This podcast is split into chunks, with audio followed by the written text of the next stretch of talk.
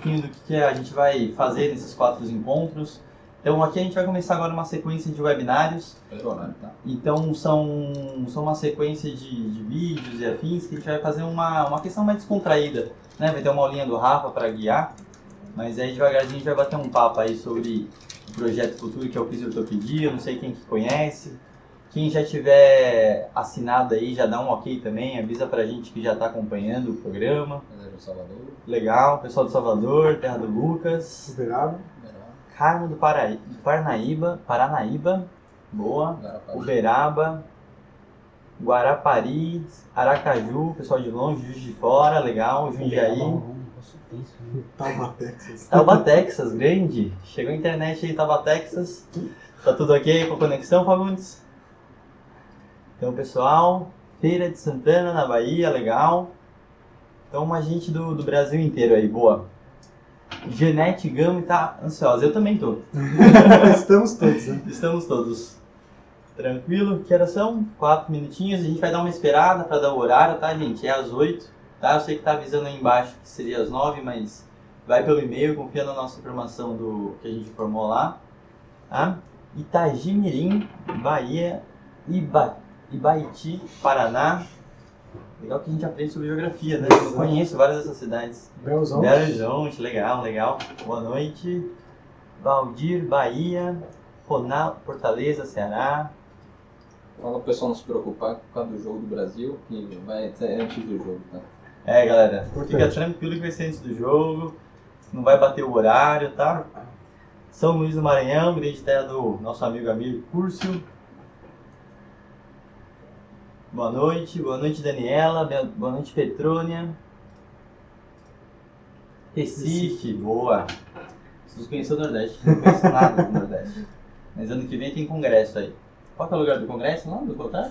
Feira de Santana? Não. É, Bahia. é, Ba- é Bahia. Bahia. É Bahia. Feira de Santana. Boa. Natália, Rio de Janeiro, legal, grande terra do Felipe Reis, Neymesiá, toda, todos os amigos aí. Boa, Afonso, você acha que a gente vai concorrer com o futebol? Não, né? Você não vai deixar os caras na mão, não. Patos de Minas, legal, legal. Santarém do Pará. Pessoal que estiver no programa do Fisiortopedia já, por favor, também se identifiquem. Falem o que vocês não estão achando do projeto. Maceió, grande terra da Cacá, Caterine, professora do programa também, acabou de voltar da Copa do Mundo de futebol feminino, para quem acompanhou. Né? Manda um abraço para Guanambi, um abraço para Guanambi. Pessoal de Santa Rosa, Rio Grande do Sul, legal. Pamela, Rio de Janeiro, legal. Gente pra caramba, quantas pessoas a gente já tem aqui? Dá pra 60 pessoas. 60 pessoas. Obrigado, gente. Obrigado por tirar esse tempinho aí. Prometemos que vai valer a pena, certo? Vitória, Espírito Santo, grande terra do pessoal lá, do Gabriel Comério, do Henrique Rossi. Ah, Aninha ali. Quem é a Aninha? É, né? Mais aluna. Ex-aluna É. boa. Quer dizer que confia em você ainda, Rafa. Que bom, que bom. Prometeu que vinha, tá aí, justo. Muito bom, muito bom. Niterói, Rio de Janeiro, grande terra do, do Marquinhos. Do Martins. Grande Marquinhos. Show. Tá dando aí o horário, a gente vai dar mais um minutinho e a gente começa, tá, gente? Fiquem tranquilos, a gente tá dando um, um time aí pra todo mundo entrar, chegar tranquilo, pegar uma água. Pega uma cerveja também, que é mais agradável. Uberlândia, boa. Estive em Uberlândia esse ano aí, dei uma aula na pós do Sidney. Show demais. João da Unip. O João da Unip. Claro, porque Ele não. dá uma carona pra gente, até o metrô. Grande. Se for ele, se eu não confundir é. Se for ele, obrigado pelos carinhos. Se eu posso estar confundindo. Adriana Tibério, Clara Paraibuna, Niterói. a gente conhece a gente até de Tauba, Texas, meu. Aliás, amanhã eu tô chegando nas suas terras aí por perto, hein? Grande Andrezão, tudo bom? O Andrezão fez um webinário ontem sensacional também sobre a palmilha, as prescrições e afins. Foi bem interessante. Para quem não conhece, entre no canal do Palmilhando lá, tá? É, aproveitando também. Falou, Pedro. Falou! Valeu, boa live! Aproveitando também, quem não curtiu a nossa página no YouTube, então já dá um, um- um um like, rapaz, se inscreve aí, já dá o like aí pra gente, para conseguir acompanhar os próximos webinários, os próximos conteúdos que a gente vai gerar por aqui, tá? Então vai ser bastante coisa interessante, a gente está programando bastante coisa. Arthur do Rio de Janeiro, o som está ruim, Gamer 70. É a Thaís. Thaís, cadê a Thaís? É o Gamer 70. Quem? É Gamer mesmo? 70 é a Thaís. Sério? Ela falou ali. Tem um fonezinho vermelho aí, ó. É. Pra fazer o controle do ônibus. Cursando agora, legal. Boa, boa, João. O João não é. O João é um corredor, lembrei dele. Tô confundindo o João. Confundi, Mendes. confundi. Não, eu confundi nome mesmo. Jefferson. Fala Jefferson, tranquilo? Boa noite, do Acre. Muito legal, muito legal. Um abraço para todo o Acre. Eu não conheço o Acre. Quem quiser convidar a gente aí, adoraria conhecer. São Gonçalo, Rio de Janeiro. O som tá, tá baixo? Maiara da pós-graduação. Ó, o pessoal tá Olha só. parar, Que legal, gente. Muito bom, muito bom. Mariana Grima. Ares Mário. 110 pessoas. Já dobramos a galera. Itaúna. Itaúna, legal. Tô começando. Eu vou. A gente vai pra Iotim aí em breve, tá? Então fiquem espertos. Rondônia, legal. Bom, é isso aí. A gente já tem 115 pessoas, muita gente. Então, só pra vocês entenderem o que, que a gente tá fazendo aqui, tá? É, a gente vai fazer hoje um bate-papo sobre controle motor. Esse webinar ele faz parte de uma sequência de webinários, onde vão ser quatro aulas, quatro bate-papos aqui sobre assuntos diversos, para a gente começar a falar um pouquinho do que é o projeto Física em Ortopedia, certo? Vai ser um aprimoramento online e tudo mais, mas agora não vai ser o momento que a gente vai detalhar com grandes, grandes coisas, certo? Então, hoje eu apresento aqui meu amigo Rafael Alight, grande parceiro de vida aqui, a gente faz alguns projetos juntos, a gente escreve alguns, pro- alguns papers e tudo mais. Uh, tem um concurso aí de dor no esporte, tem uma área de interesse nossa, né, tudo mais. Então se apresenta aí, Rafa, fala um pouquinho de você, tudo. Pode, pode, posso falar. Pode falar. Começando pela pronúncia do meu nome, né? A Pois Light? É, é o, o, Não é a Light? É a Light, não é a Light. O Leandro gosta de falar Krasik, né? Mas enfim. Eu, É porque hoje é oficial, É, né? já é oficial, né? Como a Light. Krasik é Light. Ah, bom, eu sou fisioterapeuta, sou especialista ah, em reeducação funcional da postura e do movimento pelo Hospital das Clínicas da Faculdade de Medicina da USP. Eu tenho mestrado e atualmente sou doutorando pelo programa de Neurociências e Comportamento da USP. Então, a, a ideia desse webinar, na verdade, vai ser a gente discutir assuntos relacionados a controle motor, na fisioterapia musculoesquelética, na ortopedia, né, o que, que ele de fato é, o que ele não é, a gente vai tentar trazer um pouco dessa discussão aí para vocês, tá? É, acho que já dá para começar, certo? Vamos, vamos começar devagarzinho aí, tá? Tem uma galera assim, só pra dar um alô, tem uma galera interessante, o Gabriele Palomo. Espero que você esteja fazendo seu TCC, Gabriele. O pessoal do MOP pediu pra dar um abraço aí. Então Pessoal- essa chamada aí, É, tem que ser assim, né? Eu, aprendi com a Ana Maria essa. muito bom. Ela tava chamando no meio da aula. Publica. É. Mas é isso aí. A gente vai começar então. Esse tema a gente escolheu com bastante carinho aí, ele não é à toa que tá aqui. Ele faz parte do programa, então a gente tem uma aula específica do Rafa. O Rafa vai dar uma aula pra gente tanto de neurociência, na parte de dor e modelo biopsicossocial, certo? É, depois ele dá uma parte de avaliação também dos aspectos de dor. E aí depois na parte de intervenções de fisioterapia, ele fala um pouquinho sobre controle motor, que é um que a gente vai pincelar um pouquinho hoje, tá? Certificação. É, Não esquece. É, então, para todo mundo que fizer as quatro aulas, tá? Vai ganhar um certificado online. Então, estejam presentes nas quatro aulas, se inscrevam para conseguir o certificado no- ao final do, do- da sequência, tá? E vai ficar gravado. E vai ficar gravado o áudio de hoje. Quem não conseguiu ver tudo, quem não conseguiu assistir hoje, né? Espero que esteja vendo aí futuramente. Vão, vão dando seus feedback também, certo? Então, no caso, a gente vai começar a aula propriamente dita, tá? Preparado, não? Então tá bom. Então a aula a gente escolheu porque é uma temática que, para mim, ela tem uma, uma grande relevância no sentido de somos profissionais de movimento, ah, somos os profissionais mais capacitados nessa questão de reabilitação, lidar com o movimento, o que, que a gente tem que saber, como dar um comando, como escre- prescrever um exercício, né? Então é, uma- é um aspecto muito relevante em qualquer prática clínica, né? Então, enquanto o fisioterapeuta não dominar o movimento em diversos aspectos, né? Ah, a gente acredita que o paciente vai estar sendo tratado de forma incompleta. E para mim, assim, como quando conheci o Rafa, ele é um assunto que completou uma parte mecânica que eu pensava muito isoladamente e agora tem uma parte mais da neuro e ele me fez me arrepender de não ter estudado neuro direito na faculdade, né? Já que ele foi por esse caminho. Então a gente vira amigo de quem vai acrescentar pra gente, tá? Manda bala, Rafa, fica à vontade. Não, e só reiterando, eu acho que a gente não pode é, deixar de falar né, que a aplicação de princípios de controle motor na reabilitação ortopédica, musculoesquelética, é uma ferramenta muito poderosa nossa mesmo. Não é o único caminho que a gente tem, a gente vai discutir um pouco né, de evidência clínica, Uhum. né, a gente não está aqui para trazer verdades, a gente está aqui para trazer uma discussão né, e para trazer, enfim, não só evidência, mas aplicabilidade clínica desses conceitos, mas ela não deixa de ser uma ferramenta que a gente tem que usar. Né? Então, bom, eu vou começar a falar um pouco sobre esse assunto. Eu acho que não dá para começar a falar sobre controle motor sem antes a gente fazer duas perguntas. Né? Primeiro, o que é um exercício de controle motor? E segundo, qual que é o objetivo de um exercício de controle motor?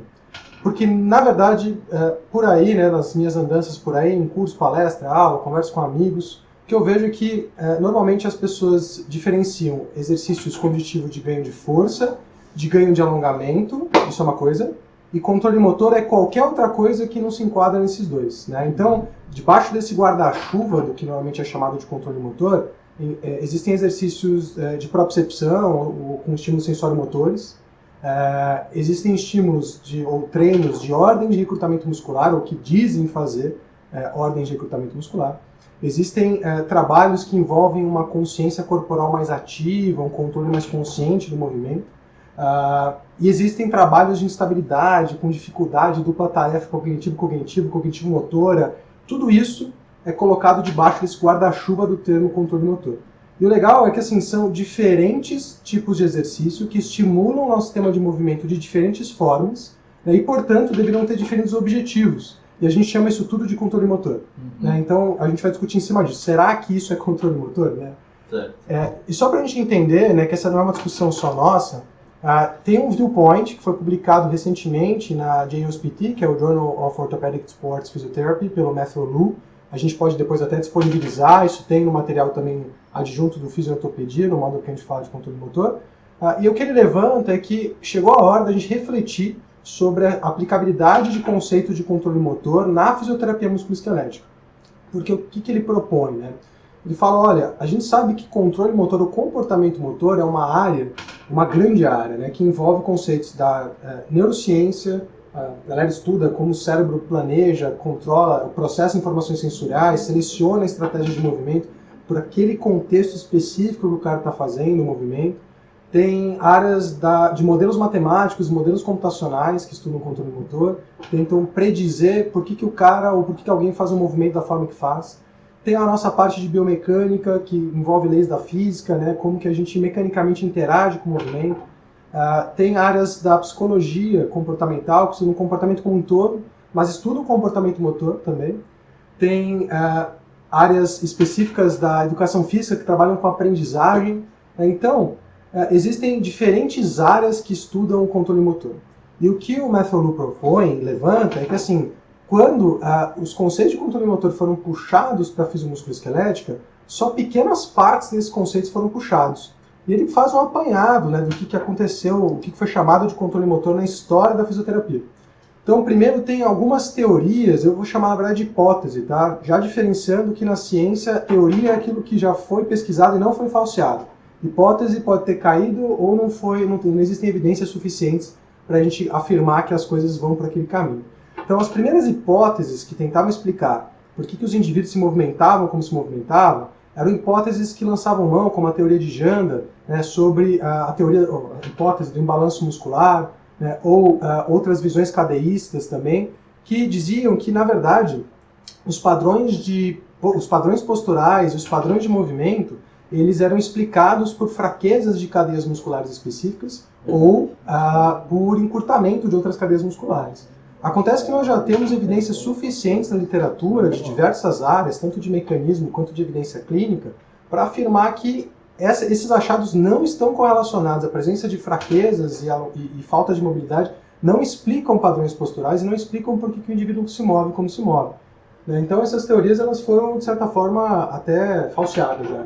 É legal que esse artigo, quando ele saiu, né, a gente discutiu lá no GERP, né, na equipe que a gente trabalha, do Flávio Brick, é, porque ele organizou um pouco, acho que, os raciocínios, Com né? certeza. Eu acho que não necessariamente todo mundo sabia que era tão segmentado. A gente sempre chamava tudo de desequilíbrio muscular Sim. e qualquer exercício de equilíbrio era Controle controle, controle motor, né?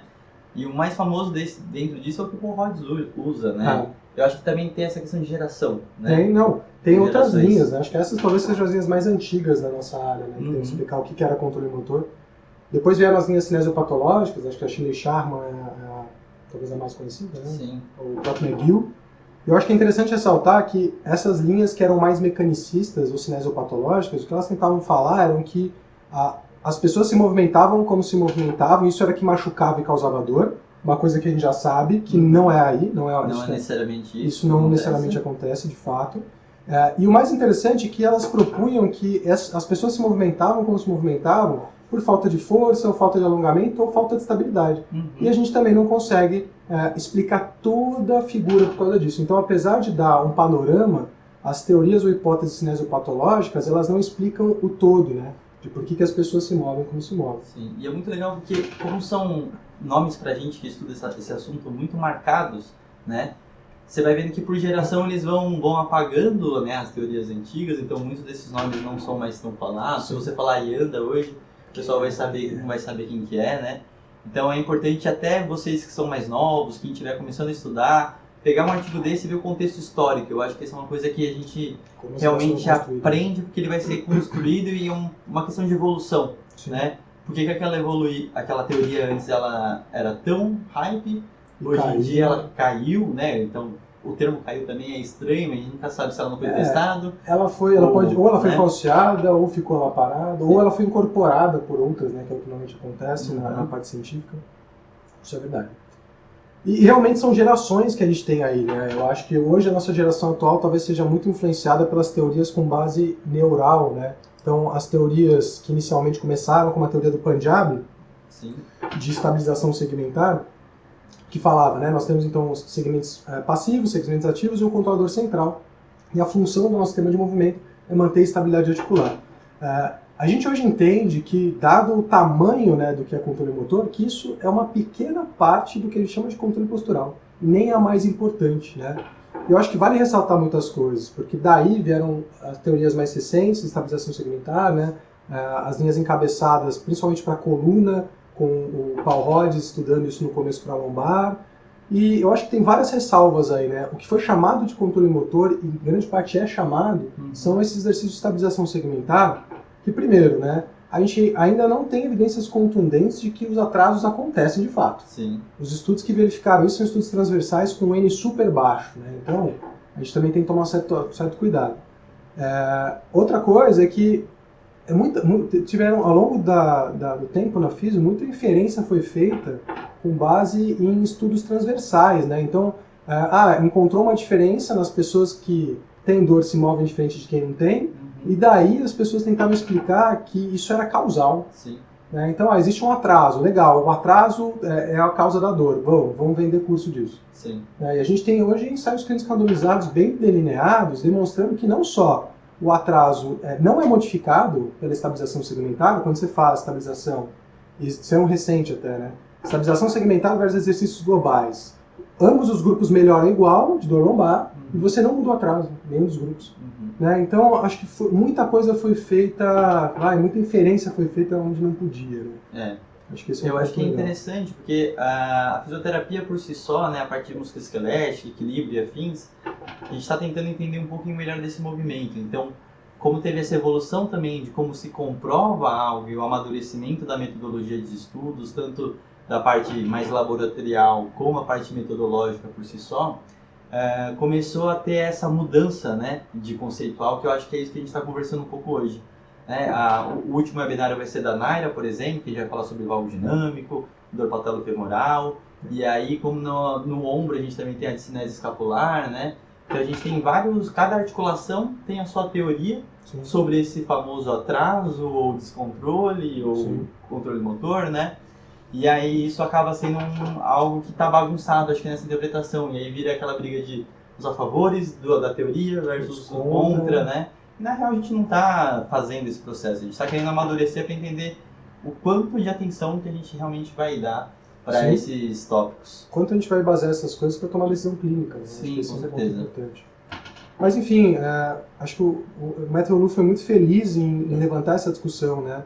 De que é, a gente, o que foi trazido para a nossa área e foi chamado de controle motor ao longo do tempo, talvez não deveria ser chamado de controle motor Uhum. né? E o que, que eu acho que é legal? Eu trouxe aqui uma definição do Latache, que hoje é um dos teóricos de controle motor mais renomados da área, e a gente vai trabalhar em cima dessa definição para falar o que, que afinal é controle motor, né? o que, que é um exercício de controle motor, que eu acho que é o motivo da gente estar aqui hoje. Né? Então, o controle motor ah, é uma área da ciência que explora como o sistema nervoso interage com o resto do corpo eh, e com o ambiente à sua volta, com o objetivo de produzir movimentos com um propósito. Certo. E eu acho que essa definição ela já corta fora talvez a maior parte dos exercícios que são falados ou ditos como controle motor. Certo. Se você não está fazendo um exercício com um propósito da tarefa-alvo que você quer trabalhar, isso não é controle motor.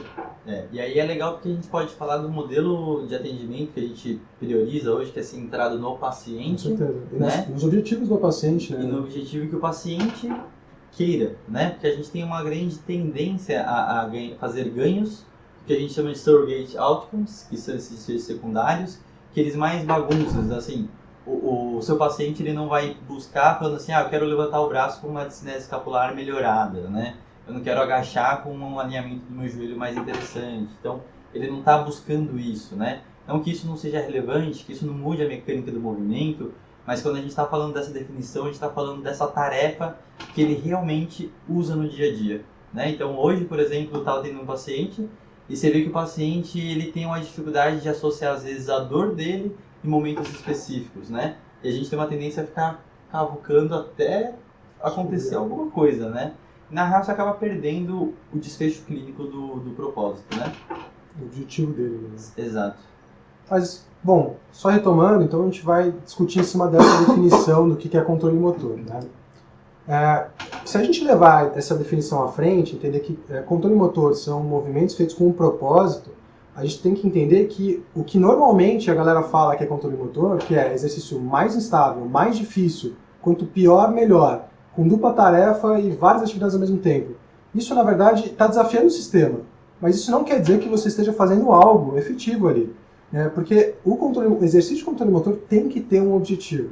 Esse objetivo tem que ser voltado para o objetivo do paciente, né? do que, que ele veio ali trabalhar com você.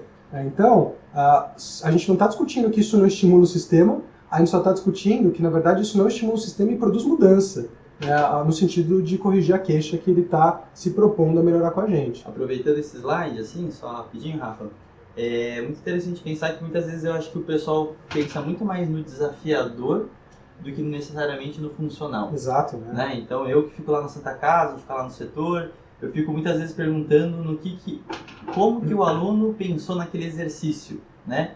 Como ele acha que aquele exercício que está acontecendo com o paciente ele vai transferir para o dia a dia da rotina dele, né? certeza, né? A gente fica naquele desafio de querer inovar e fazer exercício com elástico, puxando daqui, puxando de lá. É quando, na verdade, o que você tem que entender é o estímulo que você está dando para o sistema motor daquele paciente. Né? Isso não precisa ser complexo esse estímulo muitas vezes. Precisa ser preciso. Acho que esse é o ponto. Perfeito. O pessoal, quem quiser fazer pergunta, Galera, quem quiser fazer pergunta, deixar algum comentário, fica à tá vontade, tá? acompanhando. A gente está acompanhando todas as perguntas aqui. A galera ainda tá falando boa noite, boa noite para quem ainda não falei, tá? Mas fiquem à vontade a deixar suas opiniões e questões aí. Boa noite. É, eu acho legal, alguém tinha perguntado, né? Hipótese ou teoria? Eu vou dizer que essa é a primeira teoria que eu estou apresentando agora no slide para vocês. Barros. Matheus Barros. Matheus Vargas. Perguntou, né, que ah, o que a gente está falando? Hipótese ou teoria? A primeira teoria sobre controle motor que a gente tem é essa teoria aqui, de fato, tá? Porque até então, a- a- ou elas não ou elas foram falseadas, como as teorias cadeístas e as teorias né, baseadas em modelos de imbalanço, ou elas eram insuficientes para explicar como as pessoas se movimentavam do jeito que elas se movimentavam. A primeira teoria que foi criada em 1980 e até então, não que ela não foi testada, ela foi sistematicamente testada e não foi falseada, ela continua explicando por que que as- como as pessoas se movem, como se movem e por quê. É a teoria dos sistemas dinâmicos. E ela propõe então o seguinte, na verdade, essa é a premissa básica dela, que os movimentos eles não acontecem no vácuo. Os movimentos eles acontecem numa interação entre o indivíduo que tem sim as suas limitações de capacidade, suas restrições né, de proporções corporais, que está fazendo uma tarefa num ambiente específico, que traz restrições também, e a própria tarefa também ela impõe demanda no sistema, né, demandas mecânicas, demandas cognitivas, demandas metabólicas, e é nessa interação, desse contexto, que o nosso cérebro seleciona uma estratégia, ou um conjunto de estratégias que consegue cumprir a tarefa. Então, essa é a premissa básica desse modelo, né, e esse é o nosso modelo atual de entendimento sobre movimento. É, por muito tempo, né, as pessoas, as teorias iniciais, ou as hipóteses iniciais, elas levantaram uma coisa que a gente chama de problema dos graus de liberdade. Para quem não conhece, grau de liberdade é um conceito emprestado da engenharia que diz respeito à quantidade de formas diferentes que você consegue fazer a mesma coisa. Né? Então, ah, isso surgiu aonde? Né? O Bernstein foi um pesquisador da União Soviética e foi contratado pelo governo, naquela época, da União Soviética, para estudar o comportamento motor de ferreiros.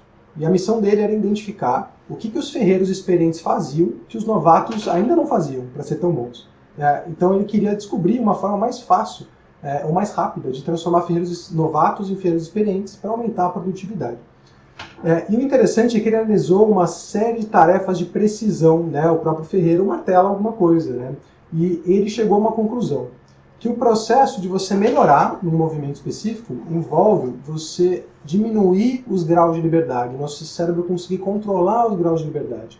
É, e em termos gerais, para a gente que é clínico, isso envolve rigidez, estereotipação e as pessoas fazerem os movimentos quase da mesma forma. Agora vejam bem, por que, que essa é uma hipótese, não uma teoria, apesar de explicar alguma coisa? Porque ele analisou só uma parte, é só tarefas de precisão, e obviamente o que a tarefa de precisão exige ao ficar melhor é precisão. Você precisa ficar mais preciso para fazer uma tarefa de precisão, que faz sentido.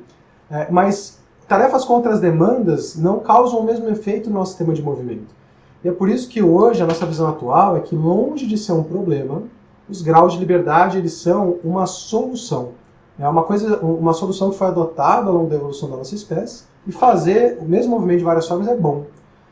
Eu vou explicar para vocês, talvez, é, eu, vou, eu vou ler, como é que chama? Ele, Elencando. elencando, elencando alguma, alguns key points dessa palestra. Então, o primeiro, eu acho que é essa ideia dos sistemas dinâmicos de que o controle motor ele é contexto dependente. Ele não vem no vácuo, ele vem no contexto.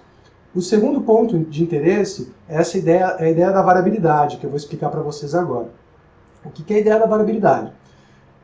Vou forçar a barra um pouco com vocês, olhem esse gráfico rapidamente, tá? Tem duas variáveis, né? uma na horizontal e uma na vertical, e eu quero que vocês entendam que o nosso sistema ele funciona cumprindo tarefa, cumprindo objetivo. Uh, se vocês olharem, existe uma combinação que é um tracejado entre as variáveis, né? E tem as bolinhas ali que estão exatamente em cima desse tracejado. Aquele tracejado na linha é o que a gente chama de variabilidade boa. São todas as formas que cumprem a tarefa. Né? E para o nosso cérebro não tem melhor ou pior, todas cumprem a tarefa. As bolinhas que se afastam para um lado ou para o outro é, são o que a gente chama de variabilidade ruim. São as, as opções de movimento que não cumprem a tarefa. Acontece que o nosso cérebro ele é muito bom em identificar quais são as opções ou qual que é a variabilidade boa para cumprir uma tarefa.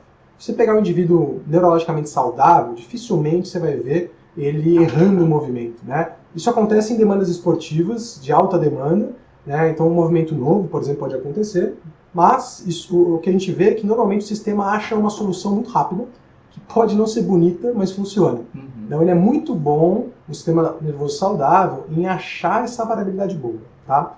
Então entendam que para o nosso sistema, é, de, o que tiver dentro dessa variabilidade boa é igualmente bom. Mas. Sim. Vamos aproveitar aqui a gente levantar, levantar a questão dos esportes, atletas, acho que a gente trabalha bastante com essa população.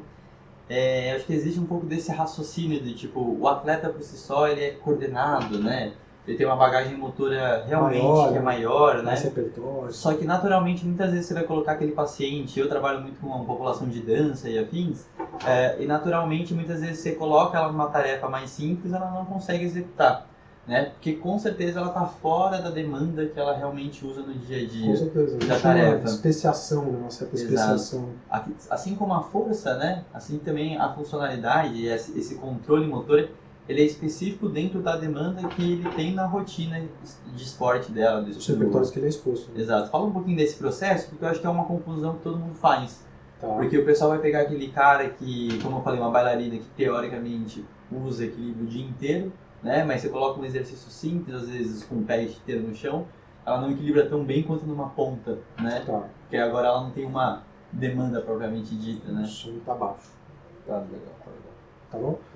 É, eu acho que esse é um ponto importante, né? A gente acho que tem, tem dois conceitos que explicam muito bem isso. Né? O primeiro é o conceito do que a gente chama de free energy, que é o conceito de que o nosso cérebro ele aprende só o necessário para ele conseguir cumprir as tarefas. Né? E se você tirar a demanda, ele retorna ao nível de base muito rápido também. Uhum. É, então, o que acontece é que quando você expõe muito uma pessoa a tarefas, mesmo que sejam com alta variabilidade, o cérebro ele vai aumentar, mas para achar esse nível ótimo de performance para aquele contexto. Certo. Eu trabalho muito com crossfit, e o que a gente vê é que, apesar de usar muito transferência de energia, quando você expõe essas pessoas a demandas de estabilidade sustentada, eles não conseguem segurar muito bem, muito tempo.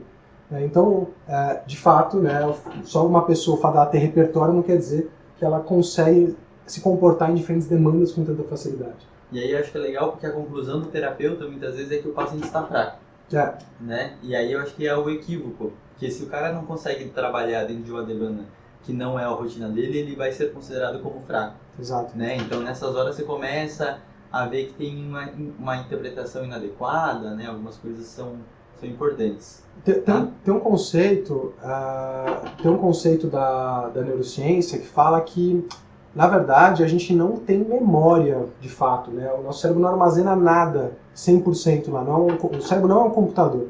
Então ele armazena, ao invés de armazenar um arquivo de movimento inteiro, ele armazena regras gerais de funcionamento em redes de neurônio para cumprir aquela tarefa. Então o que no máximo um cara muito bem treinado e com muito repertório tem, são estratégias melhores para achar soluções mais rápido. né? Então acho que quem atende atleta acaba vendo que eles respondem muito rápido, e eles respondem rápido não porque eles têm aquilo de base, mas porque o sistema deles é muito treinado para achar soluções novas muito rápido. Né? Acho que é isso que um, um atleta de alto nível tem de diferença. Não quer dizer que ele vai ter as capacidades todas naquele exato momento. né? Acho que isso que é uma discussão legal. Vamos responder as perguntas aqui? Vou, vou mandar um abraço pro Hélio, que eu fiquei nervoso agora que o Hélio tá me assistindo. Valeu. Hélio, um abraço, tá de férias aí, tá assistindo a gente. Ih, grande é. Fazer uma per- Tem uma pergunta aqui interessante que é da Helen- Helenise. Helenise. Então é melhor fazer um exercício de cada vez ou dividir por grupos musculares, Rafa? Boa pergunta, Lenise. O que, que nós. ah, eu, eu vou, eu vou falar alguns conceitos tá, com relação a o que a gente propõe no geral. Ah, vocês vão perceber, a gente vai discutir mais pra frente, então, como é que conduz uma abordagem baseada em controle motor, que no geral, ah, uma abordagem de controle motor tem algumas premissas. A primeira delas é que você não trabalha músculo isolado, a não ser que você precise facilitar um grupamento muscular específico. né? Então, essa é uma premissa importante. Você normalmente, se for trabalhar, vai trabalhar em sinergias musculares. Uma segunda premissa é que você não faz trabalho isolado, né? Então, ah, o cara tem uma queixa para tal tarefa, então eu vou trabalhar na maca aqui para isso aqui. Pra, enfim, vou trabalhar um grupo muscular isolado na maca. Ah, você pode fazer isso com o objetivo de facilitar aquela sinergia para poder ah, ajudar a escolher essa estratégia com mais facilidade em demandas próximas da tarefa dele. Porque um, um ponto importante é que o cérebro só aprende de forma contexto dependente. Então, se você ensina uma tarefa na tua maca, isso não quer dizer que você vai ter dois preceitos importantíssimos de aprendizagem motor. O primeiro é transferência de aprendizagem, que ele vai pegar o que você está fazendo no consultório e transferir para a tarefa-alvo. E o segundo é a generalização de aprendizagem, onde ele vai pegar o que você está trabalhando com ele e transformar e aplicar em estímulos parecidos. É, para a gente conseguir fazer isso, o ideal primeiro é que você faça exercícios muito próximos da demanda e da função, que é, está da tarefa-alvo, né, que está sendo exigida, é, das demandas da tarefa-alvo. E o segundo, e é o mais difícil da gente desapegar, é que você normalmente tem que evitar um pouco trabalhar com séries. Por quê? O, o princípio de ba trabalhar baseado em controle motor é que você põe o, o indivíduo numa demanda e você vai observando o comportamento dele. Na medida que ele vai se estabilizando na nova estratégia, você tem que mudar logo a demanda, porque senão ele fica ah, estável muito rápido. Então, quando você trabalha com série fechada, o que acaba acontecendo é que o, o sistema estafa rápido, ele para de aprender. Desempenho não é igual à aprendizagem. Então, se o sistema não está sendo desafiado, né, se você deu 4 de 10 e na primeira série ele já atingiu a performance máxima, as próximas 3 de 10 ele não está aprendendo mais nada. O que pode acontecer é ele melhorar muito na sua sessão e no dia seguinte você testar aquela tarefa e ele não conseguir fazer. né? Isso é retenção de aprendizado. Então, é, eu acho que esse é um ponto bem importante que varia e difere da abordagem baseada em controle motor. É, a gente tenta entender como que o cérebro, qual é a linguagem que o cérebro usa para trabalhar movimento para ser o mais efetivo possível para promover os efeitos de retenção, transferência e generalização do que você está trabalhando. Ó, tem duas perguntas agora. Uma da Carol Rods, uma amiga minha, uma colega de São Paulo aqui, é bailarina também, e ela perguntou se o PNF é uma boa estratégia. Então Tá. acho que ela entra nesse, nesse continuando, né, coroando essa pergunta, depois ela pergunta do Heráclito, você se prepara. Grande Heráclito! É, eu não vou nem ler a pergunta dele. Ah, o PNF, eu acredito que é uma boa estratégia, mas é um- é uma, é uma boa ferramenta, mas eu acho que a gente pode parar aí, é uma ferramenta, né? Por que, talvez ela seja interessante? Eu sou suspeito, porque quem, quem me conhece sabe que eu uso eu tenho um alto viés de confirmação para a PNF, né? É, eu sou bem cabatiano, mas enfim, ah, ele é interessante porque você, de fato, nem todo paciente você precisa colocar direto na tarefa, às vezes consegue trabalhar direto na função.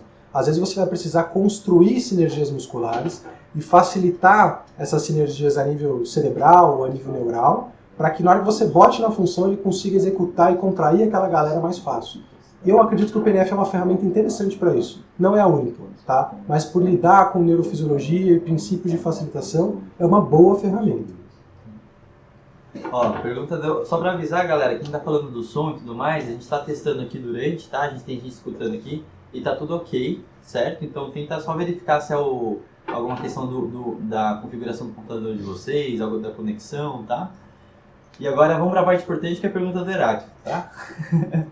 o Heráclito perguntou se há influência da dor nociceptiva, neuropática e nociplástica no encontro das soluções para essas demandas, Tá? tá? Digo no encontro da sua... Tá. Ah, eu acho que a primeira questão é antes disso, que é como que a dor afeta o controle motor. Que a gente vai falar isso mais pra frente, né? Uhum. A gente hoje entende, e essa é a conclusão, Heráclito me- vai me fazer estragar a conclusão da minha apresentação, mas porque o Heráclito... Antecipado. Eu vou, é, eu vou antecipar. né? É um colega, né? a gente pode fazer isso. Ele tem licença poética. O Heráclito tem. Então, o que, que a gente sabe hoje, né? Que da mesma forma que a gente já entende quando a gente fala de ciência moderna da dor, que a dor é uma resposta do cérebro a, a uma, uma percepção de ameaça que pode ser a sinalização nociceptiva periférica ou pode ser uma percepção global de ameaça, né, que pode fazer o cérebro tomar a decisão de que aquele contexto é doloroso, a gente sabe que as estratégias motoras também são respostas do cérebro. A gente não consegue, essa é a conclusão das nossas teorias atuais e do nosso embasamento neurocientífico, resumir, explicar por que a pessoa se move como se move com nenhum fator de capacidade isolada. Fraqueza não explica, mobilidade não explica, né? Então o que a gente consegue concluir, isso vai ficar claro nos próximos slides, que o que explica é a- uma escolha. O sistema escolhe uma estratégia. Né? E o que a gente sabe é que em muitos casos o sistema pode, ao mesmo tempo, ter a resposta de dor e uma resposta motora protetiva simultaneamente, sem que uma cause a outra, A cause B, B cause A. né? Então são duas faces da mesma moeda. Ah, mas, obviamente, em pacientes com dor crônica, a gente sabe que existe uma série de modificações né, de plasticidade cerebral em diferentes níveis, né? níveis hierarquicamente do sistema nervoso central, no neocórtex, áreas subcorticais, no tronco cefálico, na medula, nos reflexos medulares, o ganho muda, né? e essas mudanças são tão poderosas que a gente tem vários estudos mostrando que mesmo indivíduos assintomáticos em fase de remissão continuam persistindo em comportamentos motores alterados. né? Então, uma vez que o indivíduo desenvolva as alterações, que inclusive são parte do que fazem ele cronificar, as alterações de plasticidade neural, essas mesmas alterações também fazem com que ele mantenha padrões alterados de movimento. Eu acho que essa é a explicação que eu posso ir sem perder muito mais tempo. Sem problemas. Agora, vamos continuando. Tem mais uma pergunta aqui que o Diego, Diego fez. Diego, Diego Santos. Se a modulação de carga para a relação de volume e intensidade vai influenciar de que forma? Pois não devemos deixar os princípios de lado, correto? Correto, com certeza. Não devemos deixar os princípios de lado. você manda bala aula, tá? Dá pra gente dar os próximos. É. Beleza. Essa a relação de volume e intensidade, o workload ratio, enfim, como a gente chamar isso, é uma relação que visa não visa adaptabilidade motora, ela visa tecido. né? Então você está pensando em adaptabilidade tecidual, capacidade tecidual para carga. Essa pergunta a gente já consegue relativizá-la bastante falando sobre fatores psicossociais ou biopsicossociais que interferem na capacidade. A gente sabe hoje que uma privação aguda de sono, por exemplo, deixa o indivíduo pró-inflamado. Aquela mesma carga que ele tem capacidade para aguentar, com privações de sono, alterações em outros fatores de estilo de vida, podem fazer com que é, a capacidade tecidual dele abaixe ou ele fique mais sensível à dor. Então, essa relação já relativiza nessa interação com fatores biopsicossociais. Quando a gente fala de controle motor, é, acontece que ele de fato, o sistema vai se adaptar, né? E aí a, a coisa fica bem mais complexa. Então, uh, vão ter, depende da modalidade, vão ter capacidades específicas, né? Uh, se o indivíduo ainda não tiver força com resistência, o padrão motor dele vai mudando antes da carga chegar no tecido. Então, é uma relação muito complexa entre capacidade metabólica, capacidade de manter a atividade ou estratégia motora, a capacidade tecidual. Não é simplista essa relação. Tá? Então, não devemos deixar o princípio de lado. Mas a relação workload ratio, ou carga-capacidade, ou load-capacidade, é uma relação que é influenciada não só pela sobrecarga, né? Não é só dosar sobrecarga, a gente tem que olhar o todo também. Hoje a gente já sabe que o todo influencia bastante. Maravilha. Vamos continuando um pouco da, da aula em si, tá, Rafa? E Tá. aí a gente vai vendo, a gente sabe que tem muita pergunta sobre o que fazer, né? A gente vai E, chegar. eu- e a gente vai chegar lá, gente. Fiquem tranquilos. Eu acho que ainda estamos no segundo key topic aqui, né, sobre controle motor, que é a variabilidade. Uhum. O que é importante a gente entender sobre variabilidade boa é que quem determina o tamanho das opções, o número das opções, é o contexto. né? Então, o ambiente, a tarefa, e às vezes o indivíduo, com as suas limitações de capacidade, enfim, vão delimitar se ele vai ter muitas ou poucas eh, opções para realizar aquela tarefa. Isso implica no nosso objetivo com os exercícios de controle motor. Eu vou explicar isso melhor nesse slide. Então, eu gostaria que vocês olhassem ah, a figura da direita, que é, na verdade, um step-down test, né? Um teste para ver, ah, enfim, ah, supostamente detectar a presença de válvula dinâmica. O que eu quero que vocês interpretem? Vamos primeiro olhar, ah, tentar entender, usando essas duas premissas que a gente já falou. É uma demanda baixa, é uma tarefa com uma demanda baixa. Obviamente, essa demanda pode ser alta mais alta, dependendo das características do indivíduo. Para uma idosa, talvez seja uma demanda alta. Mas para adultos jovens, ela é uma demanda baixa. Uma demanda baixa colo- coloca pouco limite sobre a variabilidade, ou seja, eu tenho muitas opções para fazer a mesma tarefa, sem que uma seja melhor que a outra.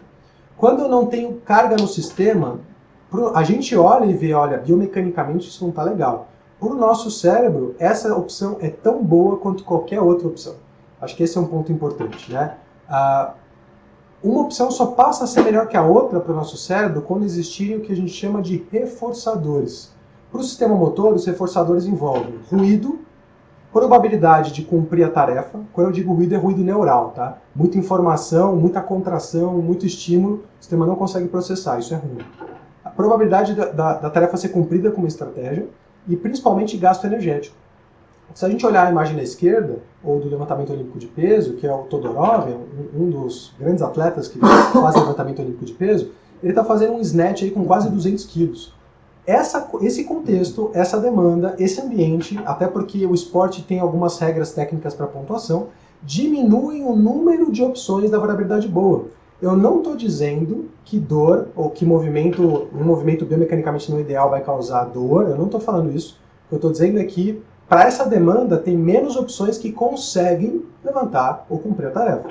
Poucas estratégias de movimento com poucas pessoas conseguem levantar 200 quilos no snatch. Entrar embaixo da barra, manter estabilidade, subir e pontuar. Né? Então, esse é um ponto importante. Se a gente entender controle motor esses dois pontos, a gente já está quase tratando. Eu vou só concluir o raciocínio, que é assim, ó. No step down test, se eu não tenho uma estratégia que é melhor que a outra, se por qualquer motivo que seja eu quiser é, mudar o movimento num, num paciente meu, eu não tenho que pensar em tirar ele desse movimento e colocar ele em outro que é melhor, porque não tem outro melhor. Para essa demanda, para esse contexto, todos são igualmente iguais. Igualmente iguais é bom. Mas estão Igualmente bons. igualmente bons no nosso sistema nervoso, né? Não tem um melhor que o outro. O que eu quero, pensando em controle motor, é fazer com que o meu paciente varie entre as opções. Por outro lado, se eu tenho uma demanda muito alta no meu sistema e o meu paciente, por algum motivo qualquer, adota uma estratégia que não é a mais adequada para lidar com aquela demanda, eu posso querer tirar ele dessa estratégia e colocar ele em outra estratégia que é melhor. Então, dependendo da relação entre indivíduo, tarefa e ambiente, do contexto em que o movimento é executado, muitas vezes que a queixa é manifestada, esse contexto vai implicar no número de opções que eu tenho, eu vou ter um objetivo ou outro. Uhum. Talvez esse seja o ponto mais importante de uma abordagem baseada em controle motor, tá? É legal porque eu acho que aí na parte do esporte em si, né, en- entra numa questão da estética do esporte, Sim. que é totalmente diferente de uma, uma tarefa, uma demanda bem, bem executada, né? Com certeza. Então acho que a gente vai vendo porque até o pessoas, atletas que são superiores, né, sobressaem em si em suas, em suas funções, eles acabam literalmente sendo copiados como aquilo sendo Adequado. adequado, né? né? Até que surja alguém que faça mais uma performance Exatamente. melhor. E a gente pode pegar vários atletas como o Usain Bolt, afins, que eles não têm uma anatomia própria para aquela demanda, né? Sim. Ou um controle do que eles considerariam correto. Sim. Então, aí confunde aquelas coisas de movimento bom, ruim, causador, que é controle motor, e aí faz uma grande Eu, salada de não, eu- conceitos. E eu acho que essa é a questão, né? O o movimento bom para o sistema, que é essa linguagem que a gente tem que falar, a Uhum. linguagem do sistema, é um movimento que cumpre a tarefa, né, de preferência com o menor gasto energético possível, com a maior probabilidade de conseguir cumprir a tarefa. Porque é isso que ele vai escolher né, na hora de, de selecionar as demandas. Deixa eu seguir o raciocínio, a gente vai depois retomando algumas perguntas. Então, olha, eu vou mostrar esse vídeo para vocês. É um vídeo que a gente acabou mostrando né, nas aulas no módulo de controle motor. É, e essa pergunta eu acho que fica válida, eu quero que vocês fiquem com ela na cabeça. Por que, que essa paciente com dor no ombro está se movimentando do jeito que ela está se movimentando? O vídeo não está. comum, muito comum. O vídeo não É está uma- repetindo aqui. É uma rotina, Tá, né, sim. que a gente vê, às vezes a gente vai analisar, né, a demanda do, do paciente, e aí então a gente é uma, um, um paciente comum, né? É, ela foi uma paciente que apareceu ah, com, no nosso serviço, na época que eu trabalhava no Hospital das Clínicas, com uma queixa de dor no ombro associada a uma ruptura parcial de alguns tendões do manguito rotador. E é, isso é interessante porque, se vocês observarem, né, obviamente ela tem dificuldade para várias funções eh, e tarefas de vida diária, isso é um alcance lateral. Ah, ela faz o movimento com várias compensações, ela inclina o tronco, ela leva ombro. A gente consegue ver que ela faz isso com muita dificuldade, muita rigidez, né, e ela tem dor. E, no geral, às vezes quando eu pergunto, né, e faço essa pergunta para as pessoas, por que, que ela está se movimentando como ela está se movimentando? No geral, vem alguma resposta como fraqueza muscular, ah, cinese escapular, alguma alteração de recrutamento do manguito rotador, que está causando elevação da cabeça do ruptura. ruptura, às vezes a própria ruptura. Todas são estratégias ou causas que não seriam facilmente resolvíveis, né? Uhum. que a gente não conseguiria corrigir facilmente. Porque se a gente pensar em força, ah, a gente demora, tem um ganho neural de força aqui rápido, mas a área de secção transversa demora de 4 a 6 semanas para ganhar. Uhum. Então a gente não corrige rapidamente. Então eu gosto de mostrar esse vídeo porque essa aqui é um, é um vídeo dela cerca de 10 ou 20 minutos depois, naquele dia. né? A gente fez algumas coisas que hoje eu vou discutir com vocês o que, que foi feito exatamente. Eu, go- Se revelar o segredo. segredo vai ser verdade. Eu gostaria que vocês percebessem a diferença das estratégias, né?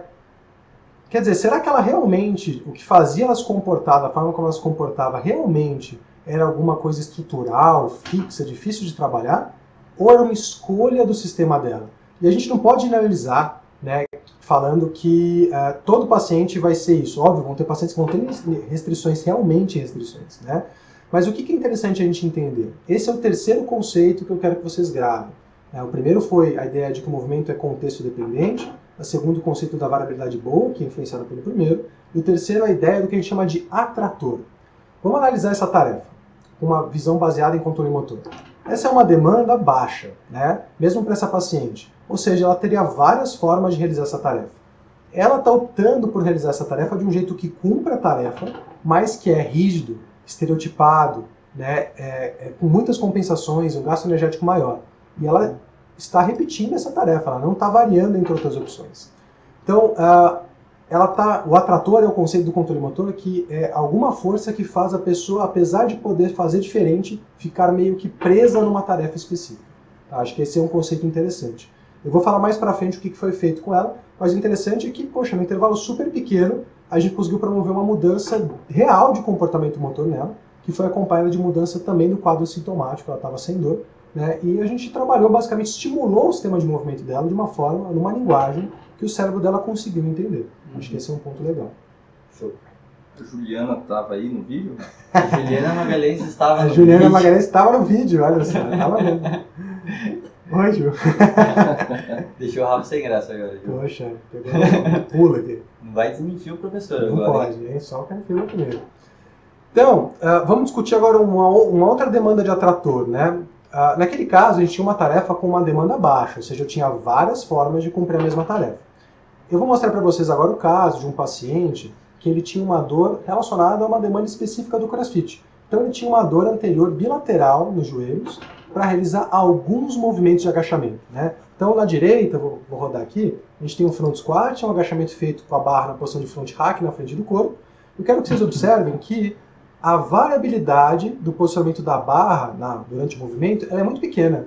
Né? O movimento ele, ele fica, ele fica, a, a barra fica quase é, na, na, mesma trajetória o tempo todo. Ele lida bem com essa tarefa e essa não é uma das demandas que ele tem dor. Ele tem dor nas demandas onde a barra está atrás, né? Então, tanto o back squat, que a barra atrás do pescoço, quanto o overhead squat, com a barra acima da cabeça. Percebam o que, que muda na estratégia dele. Primeiro, é a mesma carga e o back squat é, obrigatoriamente tem uma relação de 2 para 1 na carga com o front squat. Né? Ou seja, a pessoa tem que conseguir carregar uma carga maior no back squat do que no front squat. Então percebam que ao a gente colocar ele nessa demanda de back squat, a, assim, de imediato ele aumenta a variabilidade desse posicionamento da barra no movimento. Ele faz uma anteriorização muito maior da barra, que leva a uma anteriorização do centro de massa, né, do centro de pressão, causa algumas alterações mecânicas no posicionamento das articulações dele, e ele tem uma variabilidade muito grande né, dessa posição da barra. É, eu acho que todo mundo concorda que numa, nessa tarefa, como eu tenho mais demanda sobre o sistema de movimento desse paciente, eu vou ter algumas opções que vão ser melhores do que outras. Né? E a gente não está sendo reducionista aqui falando, usando o exemplo anedótico, que então é o avanço do joelho com valgo e pronação no pé que explica a queixa dele. Porque esse mesmo exemplo anedótico eu posso dar para outros pacientes que eu conheço que fazem o mesmo movimento e não tem dor. Então a gente já sabe que a mecânica por si só ela não explica a, sobre, a, a dor. Ela pode explicar a sobrecarga, sobrecarga bem feita leva a um aumento da capacidade tecidual, mas ela não explica a dor. Né? Então, obviamente, eu atendi esse paciente, então eu consigo falar, o tratamento dele envolveu uma mistura da gente mexer sim nesse padrão, dar uma estratégia um pouco melhor para ele, a gente vai discutir já já como a gente faz isso, mas ao mesmo tempo eu tive que trabalhar com ele a relação de carga e capacidade nos treinos dele, era um cara que não fazia isso muito bem, tive que trabalhar alguns fatores relacionados ao estilo de vida dele, ele tinha vários fatores que deixavam ele mais sensível, mais pró-inflamado, então, a gente não está excluindo a, a, a, o, o biopsicossocial, né, que pode fazer ele ficar sintomático ou não. A gente só tem que entender que, dependendo desses três pontos que a gente conversou, o sistema de movimento, né, que é o contexto, variabilidade e o atrator, o sistema pode se prender numa estratégia que mecanicamente não é a melhor, mas cumpre a tarefa. Uhum. E é isso que esse paciente fez. Né? Por dificuldades de lidar com essa demanda, ele adotou uma estratégia que cumpre a função, mas que tem consequências mecânicas, etc. Né? Então eu acho que esse é um ponto legal. Maravilha. Pode seguindo aí que a gente vai finalizar com as perguntas depois. Tá. Então, olha, vamos discutir esses dois pacientes à, à luz de como que a gente poderia trabalhar eles pensando nesses princípios de controle motor que a gente está discutindo. Então, ó, a gente, acho que todo mundo vai concordar que a gente só tem três vias de acesso ao movimento do paciente. A gente pode dar comando verbal, a gente já sabe através de vários estudos de mecanismo e neurociência que esse talvez seja o pior caminho. Ele causa uma série de efeitos que acabam, na verdade, atrapalhando todos aqueles princípios de aprendizagem que a gente falou: retenção, transferência e generalização. Então, você falou de ruído, né?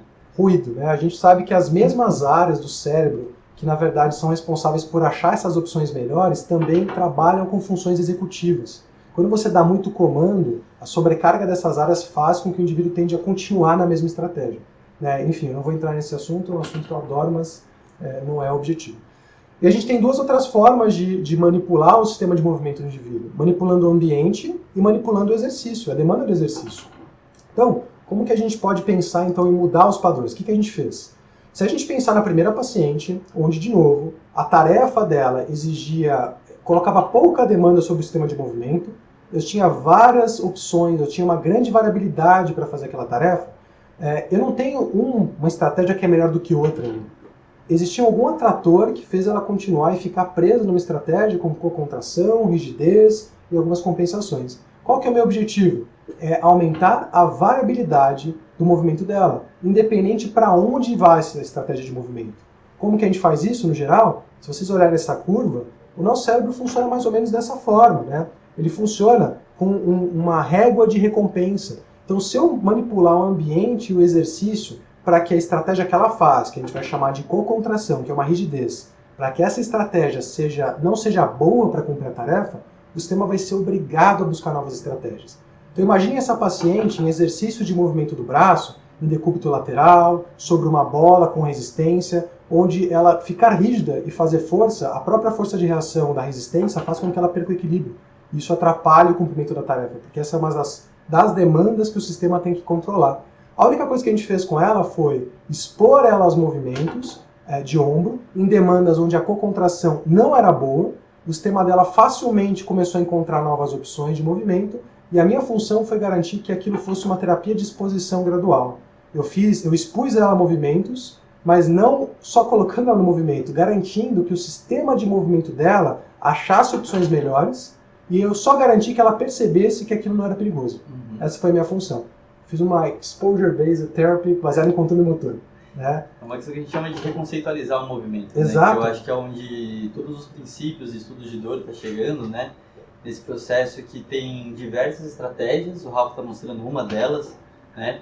Que é pegar aquele movimento que a pessoa entende que é doloroso e falar assim, cara, tem outros caminhos. Exato. Então, assim, eu consigo por aqui, por ali, eu posso, conforme eu vou precisar, eu vou escolher um caminho que seja mais adequado para aquela situação. Isso que é legal, né? E a nossa função, assim como a gente entende hoje na dor, que não é dar resposta, é causar uma reflexão no paciente que o faça entender, adotar outra perspectiva sobre a situação, virar chave.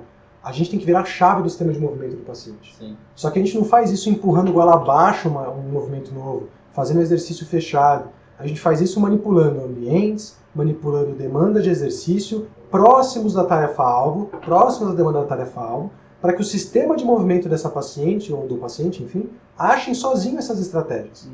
Né? E aí o que a gente faz, na verdade, é só garantir que ele tenha essa segurança em fazer, né? essa reconceitualização em fazer o movimento. Por outro lado, naquele outro paciente que fazia movimento eh, e tinha um fator mecânico né, numa demanda específica, a gente talvez queira fazer com que aquela tarefa que ele está com muita variabilidade, a gente queira que ele consiga estabilizar um pouquinho mais. E quando eu digo estabilizar, eu não estou falando de estabilização segmentar. Eu estou falando que ele consiga achar uma estratégia que ele faça igual ele faz no front squat, por exemplo. Tendo uma, uma, uma trajetória da barra mais linear. Né? É, e foi o que a gente fez. Então, nesse caso, a gente quer tirar ele de uma estratégia e facilitar que ele entre em outra específica. Porque nesse caso, as demandas sobre o sistema fazem com que uma seja melhor do que a outra. Aí como é que eu faço isso? Primeiro, posso, se ele não conseguir fazer, usar PNF, usar qualquer exercício que seja para facilitar os músculos que ele vai precisar usar nessa estratégia. Em segundo lugar, eu preciso bolar exercícios onde a estratégia que eu quero que ele fique seja mais efetiva. As outras estratégias têm que ser menos efetivas. E aos poucos, por conta dessa curva de reforçamento, o sistema deles aos poucos vai escolhendo aquela estratégia né, e eu vou aumentando a demanda até que eu chegue na tarefa-alvo. Qual que é a diferença então? Numa tarefa baixa, de demanda baixa, eu quero que a pessoa só ache novas opções. Numa tarefa com uma demanda alta, eu posso querer fazer com que ele encontre opções melhores. Uhum. Esse é o nosso objetivo. Então existe um objetivo. O objetivo é o mesmo do sistema, só que para a gente poder falar a língua dele, a gente precisa entender esses key points que a gente comentou. E qual que é importante? Eu vi gente perguntando sobre é, técnica. Ah, qual, então qual que é a técnica? Não tem. Não tem técnica.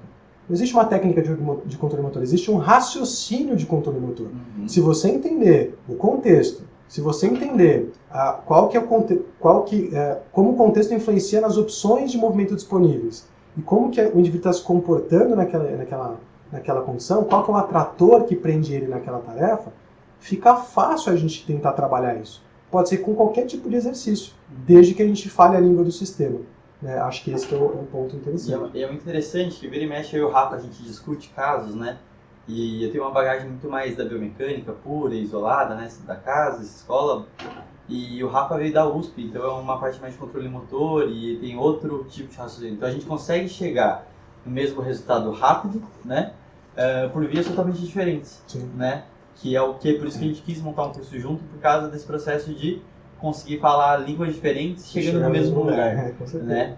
E eu acho que isso assusta muita gente no sentido de desse, dessa resposta e resultado rápida, né? É, só para responder aqui, tranquilizar uma galera, falar de neuroplasticidade pela habituação, tá? Então, o câmera, eu não consigo falar seu primeiro nome, vou passar vergonha aqui.